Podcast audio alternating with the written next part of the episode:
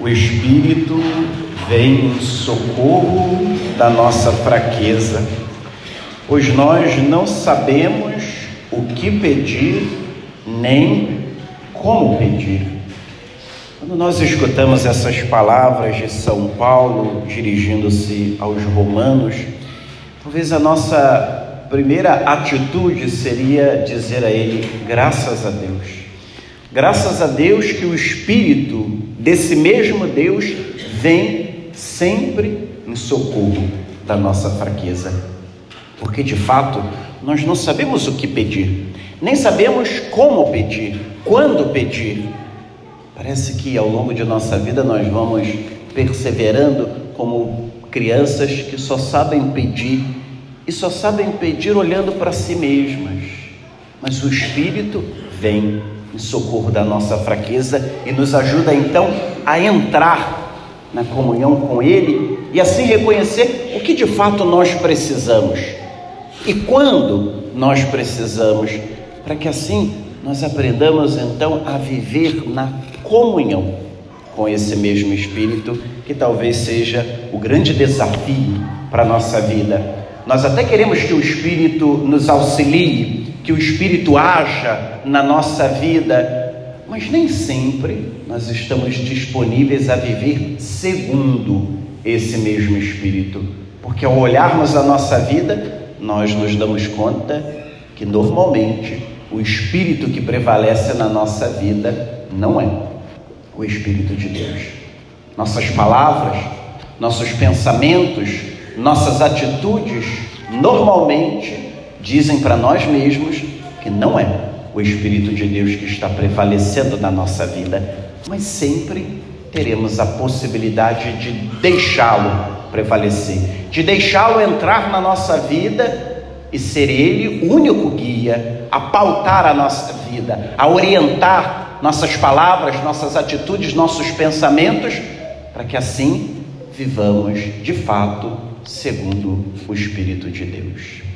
A liturgia de hoje, o Senhor nos apresenta na continuidade do capítulo 13 do Evangelho de São Mateus, três parábolas para, descrever a dinâmica do reino dos céus. Como que o reino dos céus acontece? Como que o reino de Deus acontece na nossa vida, no mundo? E diante das três parábolas que ouvimos, do joio e do trigo, da porção de fermento do grão de mostarda, nós podemos dizer que o Senhor nos dá hoje três lições para a nossa vida. Três lições que podemos levar e viver durante todos os dias da nossa vida. A primeira lição que hoje nós recebemos é a lição das coisas pequenas. O reino dos céus acontece em coisas pequenas. Começa com coisas pequenas. Assim também na nossa vida. Se olharmos para nós mesmos, nós começamos como coisas pequenas, invisíveis. Estamos hoje aqui. O mistério da vida que se dá através de coisas pequeninas. O reino dos céus que começa com coisas pequenas. Um grão de mostarda, uma porção de fermento que leveda toda uma massa. E por que isso é importante? Porque vivemos num tempo que parece que valorizamos apenas as coisas grandes, as pessoas grandes, as coisas extraordinárias, os milagres, os prodígios, as coisas exageradas. Mas o reino dos céus não. O reino dos céus acontece nas coisas pequenas de todos os dias. E ao mesmo tempo, reconhecemos que a nossa vida se dá com coisas pequenas, coisas rotineiras que fazemos todos os dias. Assim, o Senhor hoje nos convida a valorizar e a dar importância às coisas pequenas da nossa vida. Se olharmos a nossa comunidade e voltarmos no tempo, nós veremos que essa grande igreja começou como uma pequena igreja, uma coisa pequena. Mas lá naquela época, tantos idosos, tantos irmãos e irmãs nossos que nos precederam na caminhada da fé acreditavam nas coisas pequenas. Talvez há muitos anos atrás, nem imaginavam que hoje teríamos uma igreja como temos, com ar-condicionado, com som, com iluminação, mas acreditavam que o reino dos céus se daria em coisas pequenas. Se nós olharmos a nossa vida, também vamos perceber que tantas coisas boas começam com coisas também pequenas. Uma virtude que alcançamos na vida, como que se dá? Na repetição de pequenas coisas boas. A virtude consiste na repetição de hábitos, de coisas boas. Mas também temos que lembrar que coisas pequenas, ruins, podem acabar com a nossa vida. Um vício começa com a repetição de coisas ruins, pequenas. Vamos dando brecha e assim o que vai acontecendo com a nossa vida vai sendo marcada por coisas ruins. Coisas pequenas que nós normalmente desprezamos podem mudar a nossa vida para o bem e para o mal. Mas também esse evangelho nos dá uma segunda lição.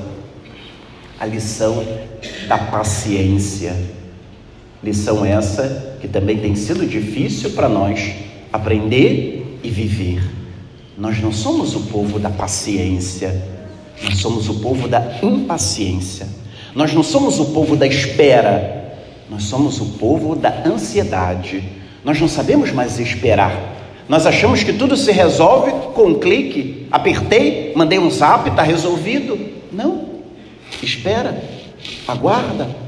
A semente é plantada e aquele homem dorme e a semente está fecundando a terra. Imediatamente cresce? Não eu e você também um dia fomos uma semente plantada no ventre de nossas mães e durante nove meses nossos pais tiveram que nos esperar pacientemente, nem deveriam antecipar a nossa chegada. Essa palavra hoje, quando o Senhor nos mostra a imagem do fermento, nos faz pensar exatamente aquela mulher que fermenta a massa e precisa fazer o quê? Esperar. Espera. Tanto que ela diz: ainda não está na hora de colocar no forno, tem que esperar um pouco mais para a massa crescer. Espera. Hoje, meus irmãos, nós não sabemos mais esperar. Nós vivemos correndo o tempo inteiro, agitados, frenéticos, e até na nossa vida de fé. E às vezes queremos até que Deus haja rapidamente na nossa vida. Não. O nosso Deus é um Deus paciente. É um Deus que espera.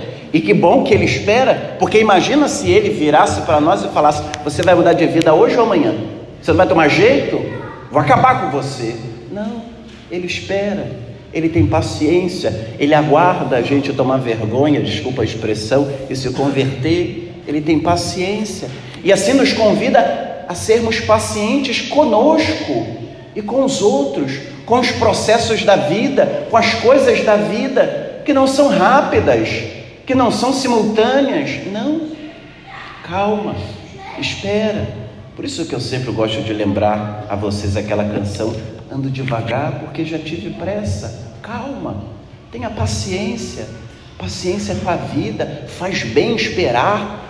Nós não sabemos mais esperar. Nossas crianças hoje não sabem esperar, gritam e nós só potencializamos a sua impaciência, porque elas querem agora, elas não querem esperar, tem que ser agora. Não. Elas vão aprendendo que a vida se dá no clique do botão do telefone, do iPad, do computador. Não. Espera, não é assim. Eu quero agora. Não, espera. Aprenda a esperar. Aprendamos, meus irmãos, a nos educar na paciência, na espera, porque é assim que Deus age, é assim que o reino dos céus acontece na nossa vida, na espera. Ontem de manhã, contemplando o nosso mar, eu ficava pensando nessa palavra. O mar que nós temos é um exemplo da paciência de Deus. De vez em quando o mar está agitado, mas normalmente o mar está paciente, com suas ondas, com seu ritmo natural. Assim também nós. Se a gente perceber que estamos acelerados demais, é hora de parar. É hora de dizer para nós mesmos, para nós mesmos, calma, espera, aguarda. E por último, a lição que o Senhor hoje nos aponta nessa palavra é a lição do trigo e do joio. O Senhor não só conta a parábola, mas a explica, identifica cada elemento. Mas diante dessa parábola, nós também podemos ir além e pensar que somos nós o campo onde o Senhor lança o seu trigo, mas também somos nós o campo onde o inimigo lança o seu joio. A imagem usada pelo Senhor é claramente uma imagem identificada pelos seus contemporâneos. Quando um outro agricultor queria se vingar do seu inimigo, lançava semente de joio no meio da noite, porque o joio era extremamente parecido com trigo, e quando ele fosse contemplar sua plantação, perceberia que estava contaminada pelo joio e poderia então perder toda a sua plantação. Por isso que até o direito romano condenava quem fizesse isso. Mas essa imagem contempla a nossa vida. Quando nós olhamos ao nosso redor, quando olhamos para nós mesmos, nós vamos perceber, nós somos um campo bom. Deus nos fez bons. Deus fez o mundo bom. Nós não somos essencialmente maus. Não. Deus nos fez bons, mas também em nós há o joio. O joio que nós encontramos no mundo e que nós falamos o mundo mal, pessoas más, está em nós. O joio começa aqui dentro, dentro de mim, dentro de você. Não se iluda achando que o joio está nos outros, que nós que estamos aqui dentro somos só trigo. Não. Tirando o Senhor e a Virgem Maria, eu e você somos feitos de trigo e de joio. Caberá a nós termos também paciência de não arrancar o joio, de não resolver na facada. Não, tem que esperar. Tem que esperar para trabalhar o joio, tem que esperar para transformar o joio dentro de nós, tem que trabalhar para deixar que o trigo da bondade prevaleça na nossa vida e não o joio da maldade, porque não nos iludamos, meus irmãos. Quando nós queremos, nós sabemos ser maus. Quando nós queremos, nós sabemos ser joio na nossa própria vida e na vida daqueles que convivem conosco. Mas hoje, diante dessa palavra, cabe a nós acolhermos o convite do Papa Francisco na Evangelho Gáudio, quando diz: trabalhemos pelo trigo e não percamos a paz com o joio. Não percamos a paz. Às vezes as pessoas dizem, ah, eu não vou na igreja não, tem tanta gente fazendo coisa errada, e onde não tem gente fazendo coisa errada? Só no céu.